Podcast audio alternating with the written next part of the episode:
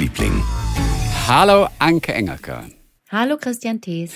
Also, wir haben ein paar hübsche Hörererektionen. Wie war der Tagliebling at gmail.com? Da könnt ihr uns schreiben, eure Geschichten. Und es sind einfach immer so wahnsinnig schöne Geschichten. Julia aus Potsdam hat sich gemeldet. Ach, das ist witzig. So, ich habe mich nun endlich dazu aufraffen können, sagt sie, eine Therapie zu beginnen. Da ich schon ein paar wirklich traurige Dinge, unter anderem äh, der Tod meiner Schwester, Leukämie, als ich acht Jahre alt war, erlebt habe, wurde es wirklich langsam Zeit. Ich habe den Tod zwar schon ganz gut verkraftet, aber es ist so eine Art Gedächtnislücke entstanden. Ich kann mich an die Zeit einfach kaum oder nicht mehr wirklich erinnern. Vor zwei Wochen war meine erste Sitzung. Der Tag fing schon sehr gut an. Ich hatte noch ein paar Minuten Zeit, bis die S-Bahn kam. Und so ging ich in den Zeitungskiosk, um mir die Zeit zu vertreiben. Und da sah ich's. Die erste Ausgabe der 13 Gedichte. Ich konnte mein Glück kaum fassen, da ich mir die erste Ausgabe ohnehin noch kaufen wollte. Die zweite Ausgabe habe ich übrigens auch schon am Samstag davor in Köln gekauft und war von dem Gedicht von Mascha Kaleko, ja, was ich ja lerne für übernächste Woche, äh, äh, sehr äh, angetan und kann die Faszination sehr gut verstehen. Auf dem Weg zur ersten Therapiestunde dachte ich über die beiden Ausgaben nach und las auch in der ersten Ausgabe, I love them both. Und als ich ankam, hatte ich kurz Zweifel und fragte mich, ob es das Richtige ist, jetzt noch mit einer Therapie anzufangen. Und so bat ich das Universum um ein Zeichen. Ich hatte bis zu meinem Termin noch fünf Minuten Zeit und schaute mir das Haus von außen an. Mich traf sofort der Schlag. An der Hauswand hing ein goldenes Schild mit der Aufschrift Hier lebte von 1936 bis 1938 die Dichterin Mascha Kaleko. Nein. Ja, ist das nicht, ist das nicht komplett irre? Das glaube Das ich Bild im nicht. Anhang Ist das kann auch sehr gerne in den Blog gestellt werden. Ja, bitte. Das machen wir. Blog, Bild, Mascha. Jawohl, schreibe ich mir auf. Ähm, das war wohl mein Zeichen, dass diese Therapie das Richtige war. I guess it's never too late to start anything. Viele liebe Grüße aus Potsdam. Ist geil, oder? Wahnsinn. Aber witzig, oder? Ja, und dann echt, dann fragst du dich und liest es gerade noch im, im Heft. Jetzt muss ich aber- was für ein also in Potsdam Zeichen. hat In Mascha Potsdam. Kaleko. Also In da Potsdam. noch 36 bis 38 war sie dann Ja. noch in Berlin. Hm. Das ist eine sehr gute Frage. Wann ist sie, wann ist sie geflüchtet? Äh, dann nach Amerika auch ausgewandert. Das muss vielleicht 38 dann erst gewesen sein. Mhm. Aber was ist das? Ist ja, also da kannst du mir doch nicht sagen, dass das Zufall ist. nee. Das kannst du mir nicht sagen. das, weißt das du, ist dass bestimmt. die Das ist ein Zeichen vom Universum.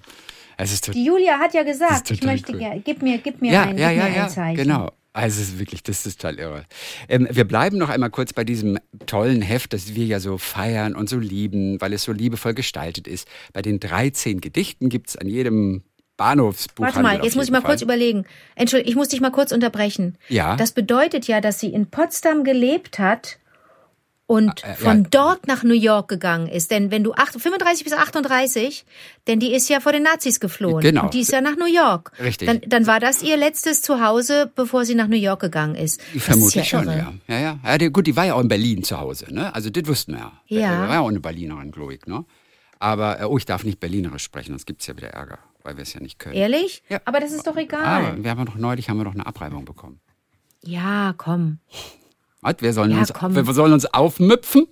Aufmüpfen? Wir soll, also wir sollen keine, wir sollen nicht mehr Berlinern. Ja, wenn wir es können, dann können wir es ja machen. Aber wenn wir es nicht können, dann sollen wir es nicht machen. Okay. Ja, gut. Ja, gut, wäre das erste Mal, dass wir uns an irgendwas halten. So, äh, pass auf, hier. Miriam Krewe hat sich geschrieben, habt auch nochmal geschrieben, äh, hat auch äh, mit den 13 Gedichten zu tun. Im neuen Band hat mich die kurze Geschichte zum Muschelkalk von Ringelnatz sehr berührt. Ich hänge euch ein Foto an, damit ihr sie vorliegen habt. Da hatte ich kurz richtige Gefühle. Schön, aber auch traurig schön. So, jetzt äh, kann ich mal gucken, ob ich das äh, gerade finde. Ich hab's hier. Soll ich mein Heft holen? Ja, ähm, äh, ich muss gerade noch mal reingehen. Das äh, bringt uns nichts, weil sie ja die bestimmte Stelle hat und die ist wirklich ganz süß. Miriam Krebs. Aber das ist ganz, die Ameisen sind doch ganz kurz. Nein, es geht nicht ums Gedicht. Es geht nicht Ach ums so. Gedicht. Es geht in dem Fall geht es um den Beitext. Ah, der ist immer so genau, und, toll, und der ne? ist wirklich ganz süß. Und da heißt es in diesem Beitext, ich zitiere, mit der Liebe seines Lebens. Und es geht um Ringelnatz. Mit der Ja. Liebe seines Lebens, seiner Frau Leonarda, lebt er zu dieser Zeit in München. Er gibt ihr den poetischen Kosenamen Muschelkalk. sein Künstlername Joachim Ringelnatz erinnert ebenfalls an ein maritimes Wort. Das Seepferdchen wird unter Matrosen Ringelnass genannt. Und das ist ganz süß. Und er hat sie Muschelkalk genannt. Und 1930 ziehen Muschelkalk und er nach Berlin um seine beruflichen Möglichkeiten zu erweitern. Doch der Aufstieg der NSDAP hat das Gegenteil zur Folge. Die Nationalsozialisten verfemen seine Bilder als entartete Kunst und verbrennen die Bücher mit humoristisch-sozialkritischen Gedichten. Auch der Seemann Kuddeldaddeldu, ist ja auch so ein geiler Name, oder? Kuddeldaddeldu landet auf dem Scheiterhaufen. Und Joachim Ringelnatz Matrosenanzug muss im Schrank bleiben. 1933 wird dem Dichter Bühnenverbot erteilt. Er hat also wohl immer ne, in, in, seinem äh, äh See, Seemannsanzug, Matrosenanzug ist er aufgetreten. Seine Einnahmequelle beraubt, verarmt er und stirbt ein Jahr später im Alter von 51 Jahren an Tuberkulose. Beim Begräbnis auf dem Berliner Waldfriedhof wird sein Lieblingslied La Paloma gespielt. Der Grabstein ist aus Muschelkalk. Korrekt aus Muschelkalk. Oh. Mhm. Das, die Geschichte fand sie so toll. Danke, Miriam. Ähm, das ist wirklich, das ist wirklich äh, ganz zauberhaft. Ich habe noch ähm, jetzt was ganz, was Zartes eigentlich. Nina Olschowka hat uns geschrieben und sie sagt, das romantischste Gedicht, das ich kenne, das passt derzeit so famos, dass es mir täglich in den Kopf kommt. Vielleicht kennt ihr es schon oder habt es im Podcast gar schon angesprochen, aber vielleicht auch nicht. Börries von Münchhausen, sagt ihr da was? Börries von München. Ah, nee, ich auch, habe auch noch nie gehört. Nee. 1874. Man muss dazu sagen, wir sind jetzt auch nicht die großen Experten. Wir lieben es nur. Null, null. Wir sind ja. einfach nur Fans. 1800 Aber heißt Mönchhausen oder Münchhausen? Münchhausen. Ach, Mün der Münchhausen kennt man ja, ne? Als, äh, ja. Äh, ja. Aber okay, nee, so, so wie, Mön so wie Mönchengladbach. Du weißt, wie Mönchengladbach zu seinem Namen kam, ne? Nee. Ah, es hat was mit München zu tun, aber. Aber es heißt ja nicht München, es heißt ja Mönchen. Ich weiß, aber das hat auch einen Grund. Okay. Warum es Mönchengladbach heißt. Oh Gott, ich krieg den nicht mehr zusammen. Mönchengladbach. Das hat auf jeden Fall was mit der Stadt München zu tun. Mhm. Und es ist eigentlich eine ganz süße Geschichte. Ähm Achso, es, es, es hieß ursprünglich Münchengladbach sogar mit, mit Ü. Okay. Und Gladbach einfach nur, um es besser von Bergisch Gladbach unterscheiden zu können. Ah, und der Name leitet sich dann aber wiederum von den in Gladbach siedelnden Mönchen ab. Okay, die ganze mhm. Geschichte muss ich nochmal nachreichen, denn ja. ähm, da, da gibt es noch mehr dazu. Auf jeden Fall, Börries von Münchhausen. Ganz kurzes kleines Gedicht. Und Wie heißt zwar, das? Das heißt Weißer Flieder. Mhm. Und es ist ein ganz zärtliches, also ganz, ganz so ein Naturgedicht. Und es heißt einfach nur, nass war der Tag, die schwarzen Schnecken krochen doch als die Nacht schlich durch die Gärten her, da war der weiße Flieder aufgebrochen, und über alle Mauern hing er schwer. Und über alle Mauern tropften leise von bleichen Trauben Perlen groß und klar, und war ein Duften rings, durch das die Weise der Nachtigall wie Gold geflochten war. Mir war das erst ein bisschen zu viel Natur, und die letzte Zeile, die hat mich dann gekriegt irgendwie. Ich fand das gut, dass die Weise, das ist ja das Lied ne, von der Nachtigall, wirkte wie Gold geflochten. Und das fand ich irgendwie ein interessantes Bild. Mhm. Nina aus Freiburg ist das. So, das war zwischendurch mal was ganz. Aber wie toll, dass die, dass die so ein Gedicht kennt, dass man ja. bei dem jetzt nicht bei jedem, ah ja, kenne ich, kenne ich. Also ich habe keine, ich kenne weder den Autor noch das Gedicht. Das ja. ist ja irre. Ja, weißer Flieder. So, wir bleiben noch bei Gedichten. Das ist, das ist reiner Zufall heute. Gedichte sind irgendwie, haben irgendwie gerade Hochkonjunktur. Äh, äh, es wird auch noch mal andere Themen geben in nächster Zeit, definitiv. Aber wie schön und auch vielseitig ist, ist das ja auch alles hier. Nicole hat geschrieben. Als in der Folge neulich John Maynard erwähnt wurde, da dachte ich, ich muss Folgendes mit euch teilen. Mein Vater, der war großer Liebhaber von Gedichten, Balladen, Sagen und so weiter. Er legte großen Wert auf das Rezitieren mit der richtigen Betonung. Von ihm habe ich sehr viel gelernt. Auch meine Kinder haben sehr viel Zeit mit ihrem Opa beim Lesen und auch beim selber Dichten verbracht. Herr Rebeck von Rebeck, der Zauberlehrling und natürlich auch John Maynard waren beliebte Stücke. Das Verfassen von kleinen und auch großen Gedichten haben mein Sohn und meine Tochter vom Opa geerbt. Ich glaube, behaupten zu können, dass Sie diese Zeit mit Ihrem Opa niemals vergessen werden. Oh. Ich persönlich verbinde die Bürgschaft mit besonderen Papa-Momenten. Er konnte diese Ballade rezitieren wie kein anderer. Man hätte ihn nachts wecken können und er hätte die Bürgschaft aufgesagt. Mein Vater war sehr, sehr lange krank und musste sehr viel ertragen. Aufgrund einer Hirnblutung musste er vor vielen Jahren ins künstliche Koma gelegt werden. Als er wieder wach werden durfte, konnte uns kein Arzt versprechen, dass sein Gehirn wieder so funktionieren würde wie vorher. Ich hatte große Angst davor. Als er langsam wieder erwachte und Schritt für Schritt wieder zu sich kam, wusste ich, was zu tun war, und ich fragte mit großer Angst, Papa, kannst du die Bürgschaft noch? Ich muss euch nicht sagen, wie erleichtert ich war, als er kurz Luft holte und mit dem Rezitieren begann. Fehlerfrei. Ist das nicht schön? Wow. Oh, ist das Ja. toll. Ja, und dann leider geht's aber weiter. Mein Vater ist am 30. Januar diesen Jahres verstorben. Der Schmerz ist sehr groß, er fehlt überall und in jeder Minute. Aber es gibt so viele schöne Erinnerungen, vor allem verbunden mit Gedichten und schönen Texten. Euer John Maynard, der hat so eine wunderbare Erinnerung hervorgerufen. Dankeschön dafür und äh, viele Grüße aus Kempten am schönen Niederrhein von Nicole. Ist schon irre, gell? Wenn, wenn sowas so verankert ist da innen drin. Naja, das ist auch ganz lustig. Katja aus Walhalben. Übrigens sagt sie, es gibt Es ist, was es ist, das Gedicht, das du lernst gerade, von Erich Fried, auch als Lied. Ja, von mir.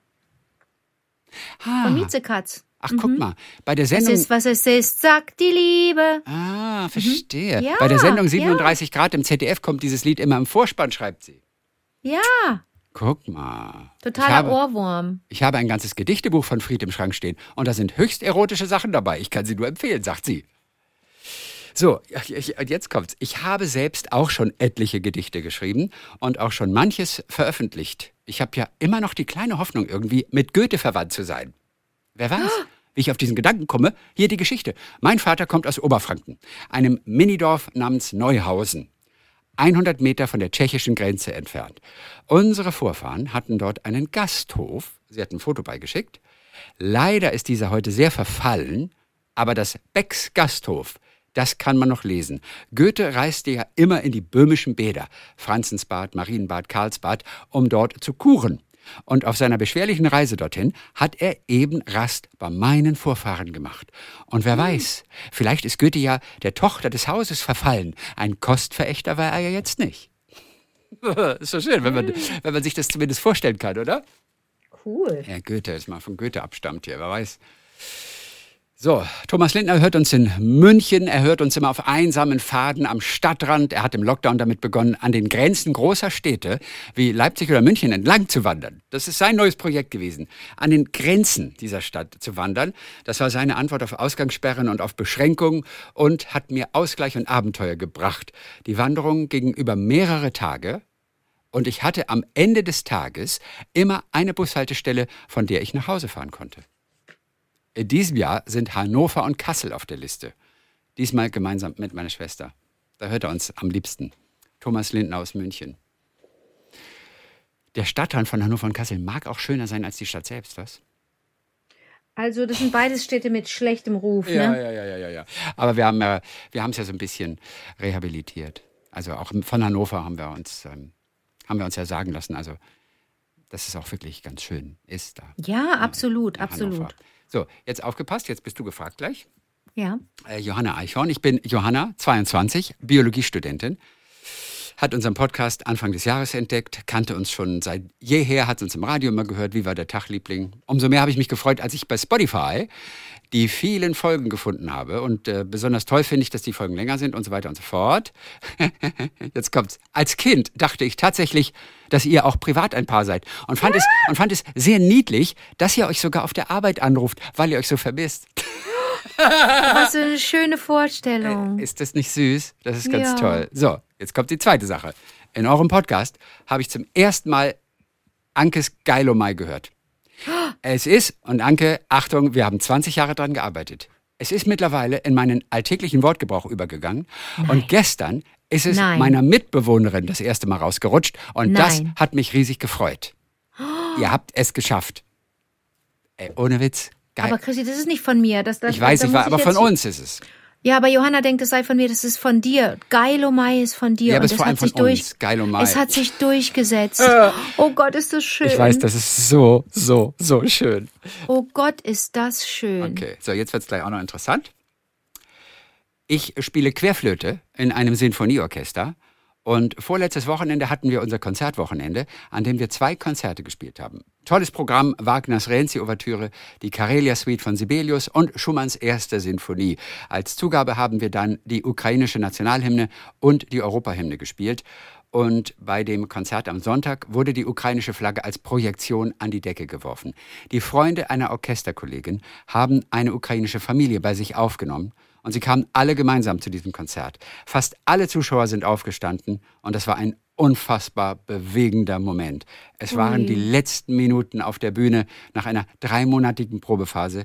Die Stimmung im Konzertsaal war überwältigend und zusätzlich dazu zu wissen, dass eine geflüchtete Familie unter uns war, bewegte einige von uns sehr. Ich musste auch ziemlich mit den Tränen kämpfen. Also einer, einer dieser wirklich sehr, sehr schönen Momente. So, und jetzt zum Schluss. Hör, hör. Ich habe vor ein paar Tagen ein Bild von dem Patenonkel meines Cousins und dir, Anke, geschickt Was? bekommen. Was? Du und der Patenonkel ihres Cousins. Da er auch bei der NDR Talkshow war. Ach, Er heißt, und der Name ist ja total krass. Weißt du sofort, wen ich meine, vielleicht? nein. Umes Ach, Ar Umes! Aruna Girinathan. Umes Aruna. Umes ist der Tollste, ist ein Chirurg, ein ganz toller Chirurg. Ach, und der hat, was? das ist der Tollste. Umes ist der Tollste. War der auch Gast eingeladen, oder was? Ja, natürlich, der saß links neben mir. Oh, ich habe die Talkshow nicht gesehen. Und, und, und wo. Musst du aber noch gucken, wegen, musst du doch wegen, wegen ähm, äh, Michael Bublé Ey, gucken. Michael Bublé. Du hast völlig recht, wegen Michael Bublé, natürlich. Auch das war so schön, die Geschichte. Jetzt mal ohne Witz. Ähm, ähm, und was hat er zu erzählen? Also, worüber. Naja, der hatte, der hat, der hat ein Buch, das habe ich, wo habe ich denn das jetzt liegen? Das hatte ich jetzt auch mit auf der Reise. Er hat mir auch eine, eine Ausgabe geschenkt. Ähm, warum ich dahin gehe, äh, wo die Nazis sind. Also der ist, der ist Tamile und der ist als, als Junge hierher gekommen und äh, liebt dieses Land so sehr, weil er sagt, er hat diesem Land alles zu verdanken, alles. Und er könne sich nicht beschweren. Er werde immer mit offenen Armen aufgenommen. Hier und da habe er schon, habe er schon negative Erfahrungen gemacht, aber das sei überhaupt nicht der Haupteindruck, den er hat von diesem Land, dass Menschen ihn ablehnen oder ihn, ihn rassistisch beschimpfen. Das sind Ausnahmefälle, sagt er. Aber er hat sein Studium hier machen können. Er hat, er hat Unterstützung gekriegt von so vielen. Das geht bei der Wohnungssuche los, geht über Unterstützung während des Studiums, alles, ne? Und also toll. Umes ist so einer, der, der, der redet so dermaßen schwärmerisch von diesem Land und der würde sich auch, der würde sich auch äh, in, in, in, in den deutschen Nationalfarben wahrscheinlich kleiden. Also äh, und bei ihm würde wäre das, ne, dadurch, dass er dunkle, dunkle Hautfarbe hat, POC ist, würde man jetzt nicht denken, dass der im Verdacht steht, ein, ein ein National- oder ein Neonazi zu sein. Ähm, und das ist so interessant, dann so jemanden so schwärmen zu hören von einem Land und zu sagen, wir müssen, wir müssen freundlicher zueinander sein, wir müssen toleranter sein, wir müssen offener sein. Und das erzählt er natürlich am liebsten Menschen, die das nicht so sehen. Ne? Und das ist ähm, so interessant, dass, dass er ein Botschafter ist, abgesehen davon, dass er ein, wahrscheinlich ein hervorragender Arzt ist und mit viel Leidenschaft seinen, seinen Beruf ausübt. Äh, abgesehen davon ist es so skurril, dass jemand wie er sich das so zur Aufgabe gemacht hat, weil er sagt, er wolle etwas zurückgeben dem Land, das ihn so unterstützt hat, ihn so gefördert hat und ihm dieses tolle Leben ermöglicht hat. Diesem Land möchte er was zurückgeben. Wie toll. Weißt du was? Mit dem will ich sprechen für einen Talk mit Den These am musst du Sonntag. kennenlernen. Ja, Den nee, musst ohne du Witz. Mit dem will ich am Umes- Sonntag schnacken. Äh, Ja, aber da musst du auch, da musst du wirklich, da musst du dir wirklich viel Zeit nehmen. Ja, der hat so dermaßen viel zu erzählen. Ja, ich hab ja Und es Zeit. ist alles, ist alles kein Unsinn. Was der erzählt, das ist einfach Ja. wunderbar. Klasse. Man möchte dem immer zu, mhm, ja. Herzchirurg aus Bremen und hat in Lübeck studiert. Guck mal Na hier. klar, ist ein Nordlicht. Aus Sri Lanka kommt er ursprünglich. Ja. Das sehe ich noch gerade. Ja, wie toll. Sieht unglaublich sympathisch aus. Ähm, Ja. ich- Also wenn er Zeit für mich hat, schnacke ich mit dem am Sonntag. Okay, gut. Aber das Also- ist das ist Ubis. Wie witzig, aber wie schön. Und ihr habt euch Den richtig musst gut du verstanden. kennenlernen, Ne? weil der auch, weil der auch so, na, das ist so ein positives Kerlchen und ich meine, der ist mehrfach eigentlich, der könnte mehrfach Zielgruppe sein von irgendwelchen Vollidioten. Das der Lustige ist, ist, schwul, bei so einem Wort, der, er ist mehrfach, ja. denkt man immer sofort vorbestraft. Äh, Ach so, beim- nee. nee, nee, natürlich nicht er. Aber wenn, man sagt, nee, und der ist jetzt mehrfach, der ist mehrfach, als erstes denke ich, vorbestraft. Und was wäre so das zweite Wort, was dir, was dir danach einfallen würde? Er ist mehrfach Mehrfacher Vater. Ach, mehrfacher Vater, okay. Aber mehrfach Nein. nur als, als Adverb? Oder was es ist? Als mehrfach. Nein, also, also der ist, nein, was ich sagen wollte, ist, der ist mehrfach eigentlich gefährdet oder mehrfach könnte der Zielscheibe sein von, von, von intoleranten äh, äh, Idioten, äh, weil er schwul ist, weil er, weil er POC ist, weil er so eine dermaßen freundliche und äh, sonnige Ausstrahlung hat. Das bringt ja manche Leute auch schon zur, auf die Palme, wenn jemand einfach nur freundlich ist, ja, Ja, und ja. zugewandt. Und das ist so einer. Der Umes ist so, also jetzt rede ich von dem wie von, wie von einem kleinen Schuljungen, aber der Nachname ist so lang und so schwer auszusprechen. Also dieser Doktor ist so so kann so ein, ein ist ein totales Vorbild ehrlich gesagt. Toll. Von dem kann man muss man sich wirklich eine dicke Scheibe abschneiden. Das ist, wenn du in dessen Nähe bist, geht's dir direkt gut. Da Ah, muss der gar nicht mal da- Hand angelegt haben und an dir rumgeschnippelt haben. Die geht sofort. Der Wie hat so cool ist dieses, der, der hat dieses gewisse Etwas. Ja, solchen Leuten begegnet man viel zu selten. Aber Okay. der, der ist so einer. Den musst du kennenlernen. Die Nähe suche ich. Die suche ich auf Mhm. jeden Fall. Bin gespannt. Hoffentlich hat er Zeit für mich. Sehr cool. Das ist also Umis. Guck mal. Und das ist der Patenonkel von, Von ihrem was? Cousin. Der Patenonkel von Johannas Cousin. Wie klein die Welt doch wieder ist, hat sie gesagt das- hier zum ist Schluss. das- ist lustig, ne? Ist das lustig? Ja. Oh, hier kommt noch ein, äh, so ein Hoteltipp für dich, Ja. für Berlin. Denn Holger, 49 Jahre alt, wohnt in Stuttgart, war auch großer Fan vom Hotel Ellington, das er dicht gemacht hat in Berlin. Oh. Ja. Dieses, dieses alte, eh- wirklich eher, jetzt sage ich, ehrwürdige, tolle Ja. historische Gebäude. So. Er sagt, vor wenigen Wochen hat dieses Hotel aufgemacht, dieses neue Boutique-Hotel, und du kennst es vielleicht, ist im ehemaligen Charlottenburger Frauengefängnis Im. Frauengefängnis, natürlich kenne ich das. Kennst das, ne? Natürlich kenne ich das. Und ja, das ist das, ist das, da muss ich unbedingt hin. Ah, du muss warst ich da noch nicht drin. Nein, da war ich noch nicht hin. Und witzigerweise gibt es da auch eine freundschaftliche Verbindung zu den Menschen, die das, äh, das sind, ist ein Architekten-Ehepaar.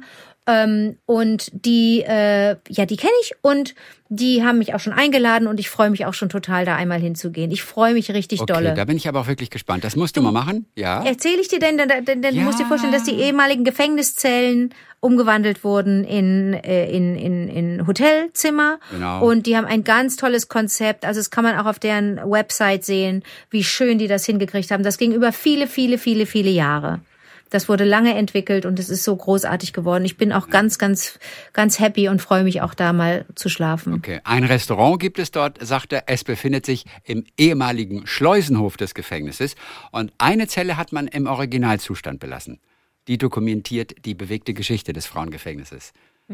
Voll interessant. Und ganz tolle, ganz tolles, arbeiten auch zusammen mit Leuten, die ganz tolle Lampen entwerfen. Das ist das, die, auch äh, eine Verneigung auch vor dem Gebäude, dass man die Historie des Gebäudes, also wie Holger schon schreibt, also ein Zimmer so gelassen zu haben, äh, wie es ursprünglich war, das hat ja auch gleich so ein bisschen, kriegst du gleich so ein bisschen Geschichtsunterricht mit und wirst zurückversetzt in die Zeit und so. Finde ich ja, sowas finde ich sowieso super. super Tipp von ihm, aber da hat er wirklich meinen Geschmack getroffen. Guck mal, sehr cool. Aber hat er dort schon übernachtet? ähm, ich glaube schon, sonst würde er das nicht empfehlen. Ich habe auch vergessen, was ist. Er arbeitet auch irgendwie in dem Bereich und er ist auch irgendwie, ich Ah, glaube, okay. Chefredakteur eines Reisemagazins oder ähnliches. Ich habe das Okay. äh, nicht mit rüber kopiert. Naja, Deswegen, danke, Holger, super. Ja. So, Anne, Anne hat sich gemeldet. Ja. Anne, ähm, ähm, ich habe gehört, dass euch Julia und Julia neulich geschrieben haben. Jetzt Ja. weiß ich nicht, wie viele Lieblinge sich schon gemeldet haben, ähm, die äh, sozusagen einen, einen besten Freund, beste Freundin haben mit dem gleichen Namen. Ich heiße Anne und meine allerbeste Freundin heißt auch Anne. Wir kennen uns seit fast 20 Jahren, haben noch acht Jahre zusammen in Potsdam in einer WG gewohnt, waren beide auf dem Sportgymnasium in Neubrandenburg in einer Leichtathletik-Trainingsgruppe. Da waren wir die große und die kleine Anne. Ich bin die kleine. Wir nennen uns allerdings gegenseitig nicht beide Anne. Ich nenne sie zwar Anne und es ist auch gar nicht komisch, wenn man seinen eigenen Namen ruft oder jemanden damit anspricht, da man einfach die andere Person vor Augen hat und äh, nicht sich selbst. Das ist ja auch eine Gewohnheitssache. Sie nennt mich allerdings Curry. Das ist mein Spitzname. Also Curry allerdings mit K-Ö und ein I hinten. Curry, das ist mein Spitzname. Und wenn sie mich mit Anne ansprechen würde, würde ich, glaube ich, gar nicht reagieren.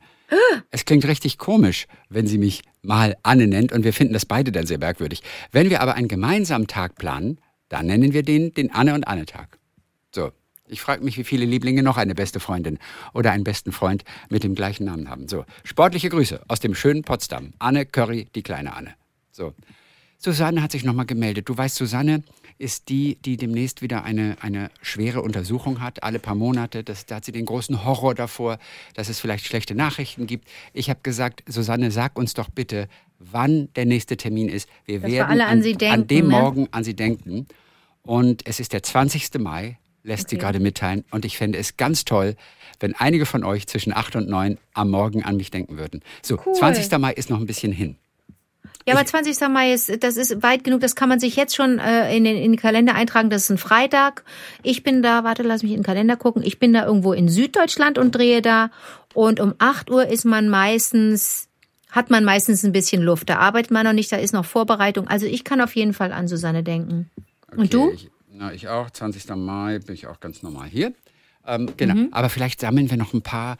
Weißt du was? Vielleicht können ein paar Lieblinge einfach eine kleine Botschaft schicken. Wir werden irgendwo so. mal gucken, wo man eine Botschaft schicken kann. Einfach mal so fünf oder zehn Sekunden einfach alles Gute wünschen. Und dann haben wir vielleicht so 20 Minuten am Stück mit irgendwelchen Grüßen für Susanne.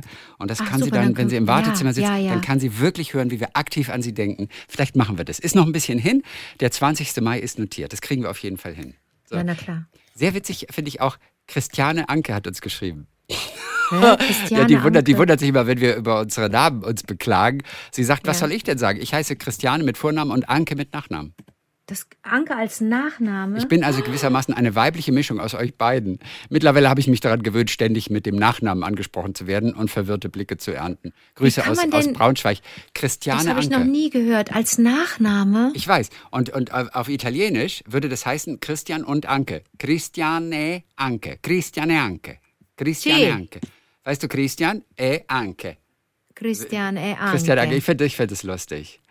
Ganz witzig auch Clemens Nieswand hat uns ein Bild geschickt. Er sagt, ich höre gerade den Podcast von euch und schaue gerade auf den Kirchplatz runter. Ist das Zufall? Ich hefte euch mal ein paar Fotos an. So genießt man das Buch in Köln. Und er hat, während er den Podcast hört, guckt er aus dem Fenster und sieht, wie jemand auf der Bank liegt, so auf dem Rücken schön, und liest in den 13 Gedichten. Nein. Er hat es fotografiert. Gedi- Gesicht Hau ist, ab. Ja, ja. äh, äh, Ich tue es in den Blog, das Bild. Gesicht ist auch verdeckt. Äh, Köln, Bank, Gedichte, notiere ich mir. Ähm, Gedicht ist auch verdeckt, also man erkennt niemanden, aber so ganz gemütlich sitzt da einer wie in der Mittagspause und liest in dem Buch. Das, äh, das ist witzig. Das gibt's doch nicht. Maike Zapatka hat sich gemeldet. Sie arbeitet als Übersetzerin in einem international operierenden Unternehmen. Heute schrieb einer der Übersetzer mir und beschwerte sich zu Recht, dass der Text, den er übersetzen sollte, so viele elendlange Wand- oder Lindwurmsätze von einer geradezu barocken Fülle enthält.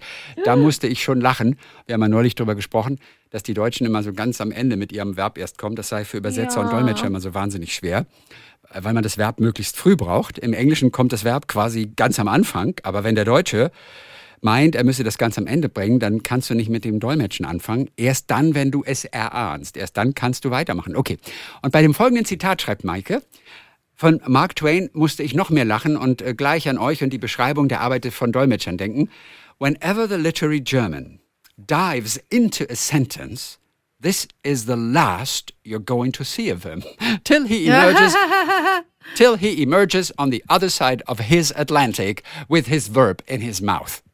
Ist das nicht Ist großartig, sagt sie. lustig. ja, Ist ist wirklich das witzig. lustig. Mark Twain war wirklich, wirklich lustig. Der Deutsche taucht ein mit, mit seinem Verb dann in den Ozean und kommt auf der anderen Seite des Atlantiks dann mit seinem, mit seinem Verb im Mund dann erstmal wieder raus. So wird die, die deutsche Sprache dann gesehen.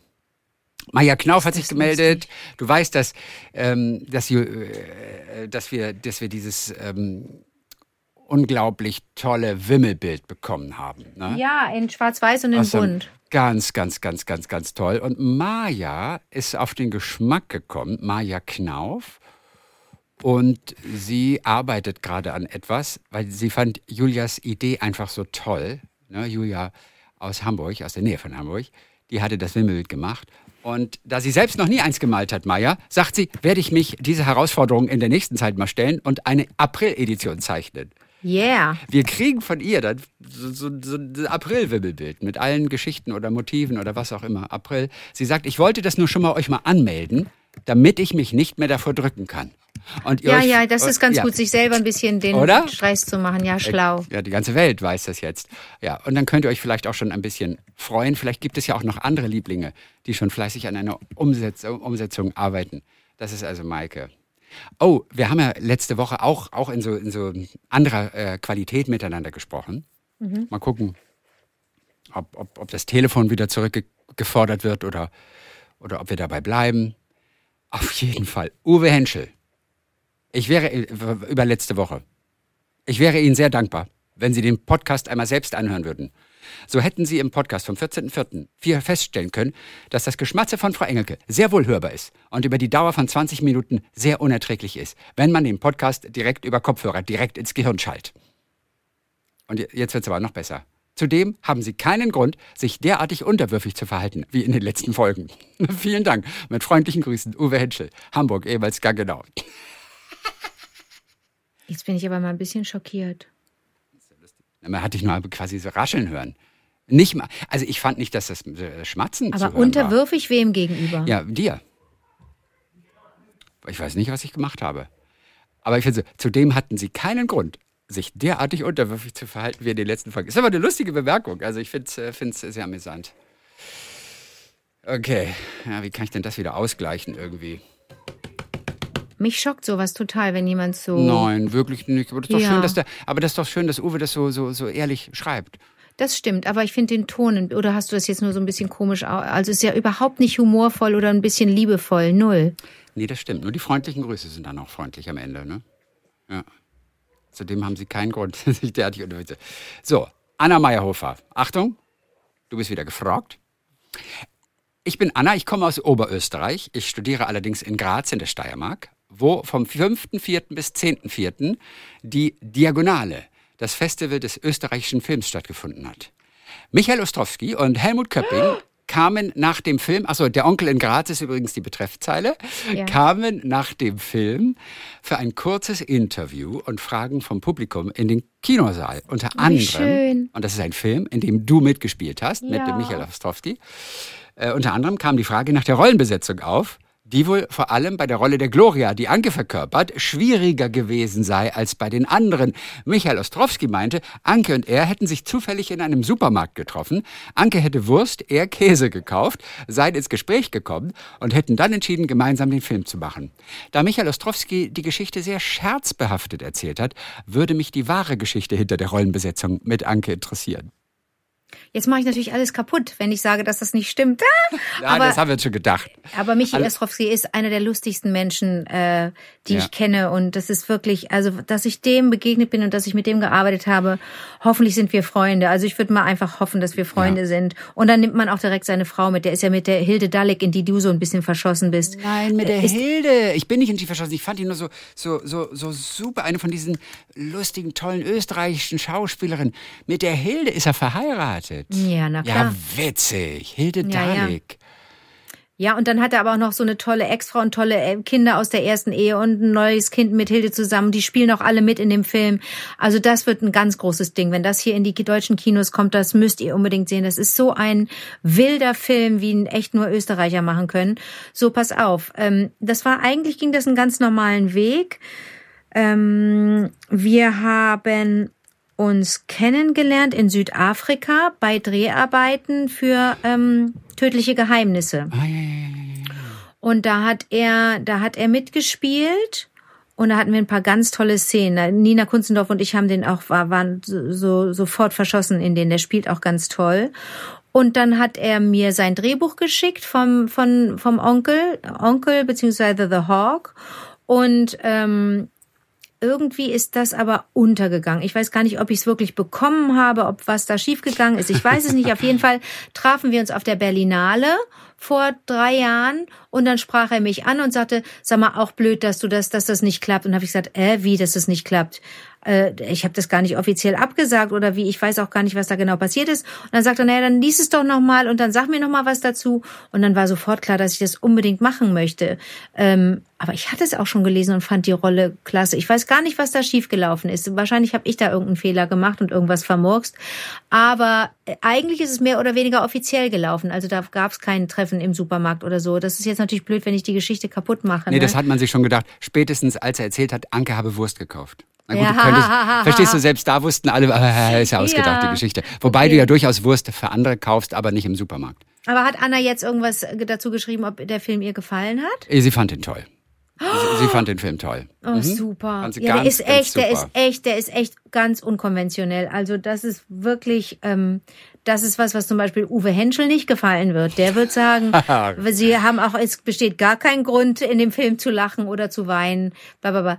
Denn das ist so ein Film, der so hin und her springt zwischen totalem, totaler Action und Krimi und ganz absurder Komödie. Also ich habe selten einen Film gesehen, der mir, der, der, den ich selber so so beeindruckend fand, weil der, ja, ja weil das ist, weil das wirklich einfach ein, ein das ist ein sehr besonderer Film, möchte ich mal sagen. Wobei man das wahrscheinlich äh, immer wieder mal sagt von Filmen. Ja, von seinem eigenen Film sowieso. Es ist der ist beste Film, den ich je ne? gemacht habe. Es ist mein persönlichster Film.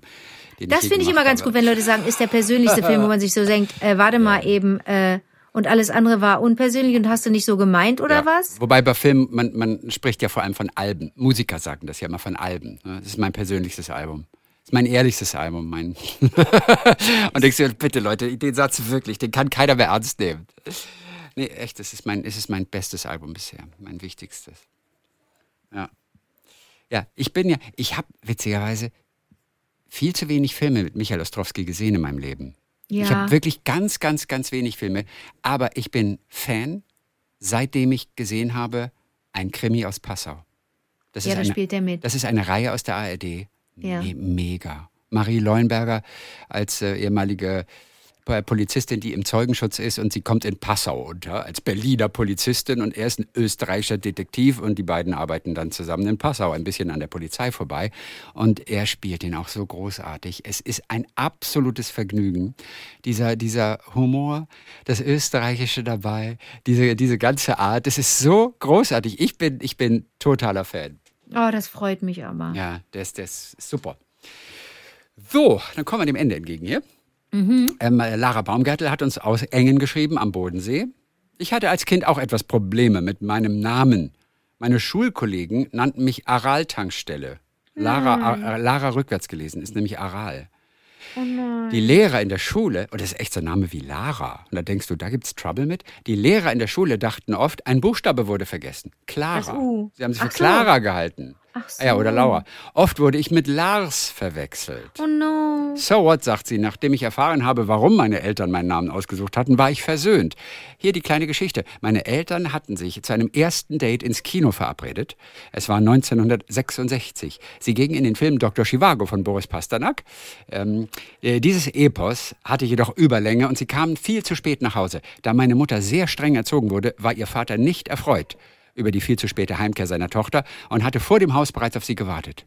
Vor meinem Vater und den übrigen Anwohnern gab es für das zu spät kommen eine heftige Ohrfeige für meine Mutter. Sie haben trotzdem geheiratet und ihr zweites Kind einfach nach einer nee, und ihr zweites Kind nach einer Figur aus diesem Film benannt, nämlich Lara. Ich habe oh. den nie gesehen, den Film. Ich habe den mal gesehen, ist lange Echt Dr. Chivago. Ja. Dr. Chivago. Also das ist ja, kenne ich nur aus Dieter Haller von Schnief, schnief, die Schneif. Schnappel, die Dolf, die Dolf. Das ist so, er sucht, glaube ich, auf der Straße, sucht er diese Musik von Dr. Chivago. Und er macht es okay. irgendwie mit Schnief, Schnief, die Schneuf. Kennst du nicht mehr von 1990? Aber Schnief, die Musik von Dr. die, die Musik von Dr. Chivago ist da da da di di ba ba bi bi ba bi ba ba ba ba bi bi. Schneuf. Er ist ein bisschen höher gesungen, ja ja. Schnief, Schnief, die Schneuf. Schnief, Schnief. Irgendwie sowas. Ganz andere Melodie. Was ja, ist ja 200 Jahre her. Okay. okay. Äh, können wir rausstreichen. Nein, bitte nicht. Nicht? Okay, dann spulen wir einfach lieber zurück. Und dann äh, noch ein Absatz hier zu Lara und dem Namen. Unsere jüngste Tochter, schreibt sie, haben wir Ethel genannt. Das fand sie auch nicht prickelnd. Oder Ethel heißt die dann. Gretel, Ekel sind nur einige Hänseleien. Sie ist nun erwachsen und hat uns, glaub ich, verziehen. Das ist ja ein wunderschöner Name, Ethel, finde ich. Aber auf Deutsch ist es schon natürlich gewöhnungsbedürftig. Auf Deutsch ist es schwierig, Äh, ja, Ethel, aber Ethel. Ich meine, wenn die Gretel oder Ekel genannt wird, dann heißt sie Ja, vielleicht Ethel. Aber guck mal, dann hat Lara offensichtlich gar kein Trauma davon getragen, dass sie einen problematischen Vornamen hatte, wenn sie ihre eigene Tochter auch Genau, eingibt. na, sie hat das Trauma weitergegeben an ihre eigene Ja. Tochter. Jetzt fühlt sie sich besser. Nein, nein, Lara, danke schön dafür. Aber Ethel, das ist wirklich so ein ganz seltener Name. Ja. Ethel, also nicht im Amerikanischen oder sowas, ne? Aber, aber Ethel, aber ich glaube, die ist sie, wo Edel ausgesprochen wird, wenn sie schon. Gretel, Ekel gehänselt wird. Naja. So, unsere Visual Artist aus Berlin, Christine. Hallo Christine. PS, ich hatte mal einen Freund, der saß bei einer Jazzband im Konzert immer vorne mit auf der Bühne im Sessel als Teil des Ensembles. Nur als Zuhörer. Er bekam dann auch immer was von der Gage. Ich finde das so super. Wir haben ja so oft darüber gesprochen, wie toll das wäre, mal mitten in einem Orchester zu sitzen und den Sound direkt aus der Mitte mitzubekommen. Und deswegen schrieb sie das hier. Aber witzig, oder? Weißt du, welche Band das war? Welche? Nein, ich weiß es nicht. Also hat sie nicht Nein, aber das klingt super. Und er bekam immer was von der Gage. Das finde ich überhaupt das Allerbeste. Und jetzt sagt Aber das ist, das ist wie meine Lieblingsgeschichte von den Leningrad Cowboys, Leningrad Cowboys. Diese, die Band, die, die unter anderem auch bekannt wurde durch einen Film von Aki Kaurismäki. Ähm, die habe ich live gesehen im Stadtgarten in Köln. Und ich glaube sogar mit meiner Schwester und ein paar Freundinnen. Das ist aber auch schon 30 Jahre her. Und da haben wir uns so gewundert, dass die, ähm, dass der eine Typ, die, das waren die, die so diese, die Haare, die schwarzen Haare so hochgegelt haben und dann so eine Spitze vorne, die haben auch spitze Schuhe getragen, so eine ganz verrückte Punkrock-Band. Äh, Leningrad Cowboys, alle mit Sonnenbrillen. Und ein Typ stand auch auf der Bühne und sang und spielte Gitarre. Und weder sein Mikrofon noch seine Gitarre waren angeschlossen. Und da gab es keine Sender und nix. Also das war technisch nicht möglich. Und dann äh, haben wir später erfahren, dass das auch einer ein Kumpel ist von denen und ähm, der aber so so schwerwiegende psychische Probleme hatte, dass die gesagt haben, wir nehmen den mit auf die Tour. Der ist zwar kein Musiker, aber dann macht er keinen Quatsch zu Hause in Finnland. Wir nehmen den mit und der spielt einfach, der tut einfach so, als würde er Gitarre spielen und mitsingen. Egal, scheißegal, Hauptsache der tut sich nichts an, wenn er wenn wenn er alleine ist in Finnland und wir auf Tournee sind. Ja. Ach, so lustig. Sehr witzig. Ja, und dann noch zum Schluss Grüße aus Queens, sagte Christine. Die ist gerade in Queens, in New York. Und jetzt möchte ich deine Interpretation gerne hören. Grüße aus Queens, wo ich gerade lerne, wie man mittels Polaroid-Fotografie eine Glaubensbewegung gründet, um die Apokalypse zu verhindern. Vielleicht kann ich das auch bald. What the hell? Eine Glaubensbewegung. What the hell is that? Was ist, also mit Polaroid-Fotografie eine Polaroid. Glaubensbewegung gründen, um die Apokalypse zu verhindern? Das klingt sehr Also- abgefahren künstlerisch und ich weiß aber nicht, ob es so gemeint ist tatsächlich. Und sie hat so Seltsam. Wahnsinn. Denn Ja. eigentlich kann man, um die Apokalypse abzuwenden, muss man ja wissenschaftlich arbeiten, muss man den Leuten ja Fotos zeigen, äh, was gerade in der Natur so passiert. Ähm, das kann man mit Polaroid-Fotos nicht so gut machen. Verstehe ich nicht. Ich auch nicht. Aber äh, sie hat allerdings gerade so viel um die Ohren, dass ich glaube, sie ist ein bisschen im Hintergrund mit dem Hören. Also es kann auch sein, dass wir ein bisschen warten müssen, bis eine Antwort von ihr kommt. Aber ich bin auch total neugierig auf jeden Fall. Oh, ganz zum Schluss noch eine von Simone. Die kommt aus Hamburg, ist Grafikdesignerin. Und Mascha Kalekos Vereinen, das Gedicht, hat sie komplett und Stufen zum Teil auswendig gelernt. Für einen habe ich sogar meinem Liebsten vorgetragen.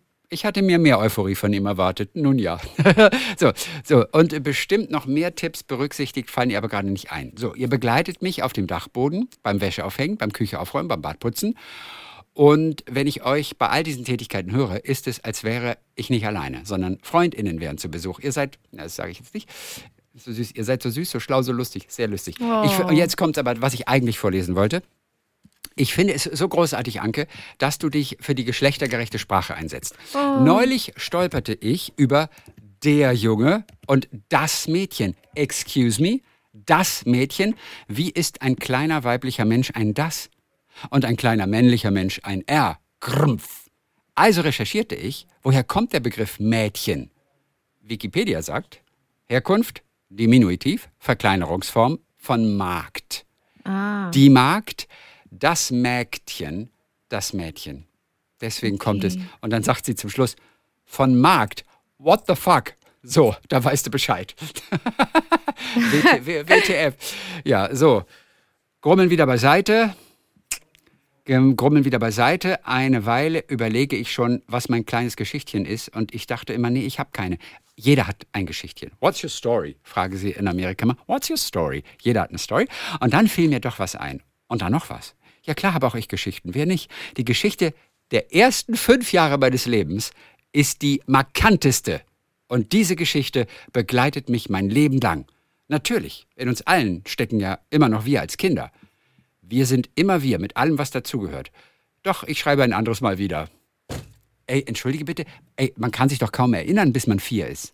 Und sie sagt, die Geschichte der ersten fünf Jahre meines Lebens ist die markanteste. Ich weiß nichts davon. Das Bewusstsein setzt überhaupt erst, glaube ich, meine ich gehört zu haben, bei vier ein. Und jetzt kommt sie und erzählt von den ersten fünf Jahren. Wahnsinn. Ja, und das war's dann. Hä? Also sie, sie, beherrscht die Kunst des Cliffhangens auf jeden Fall. Jetzt hängen wir da, weißt du? Ja. Was ist in diesen ersten fünf Jahren gewesen? Aber ich denke, wir werden irgendwann demnächst nochmal davon hören.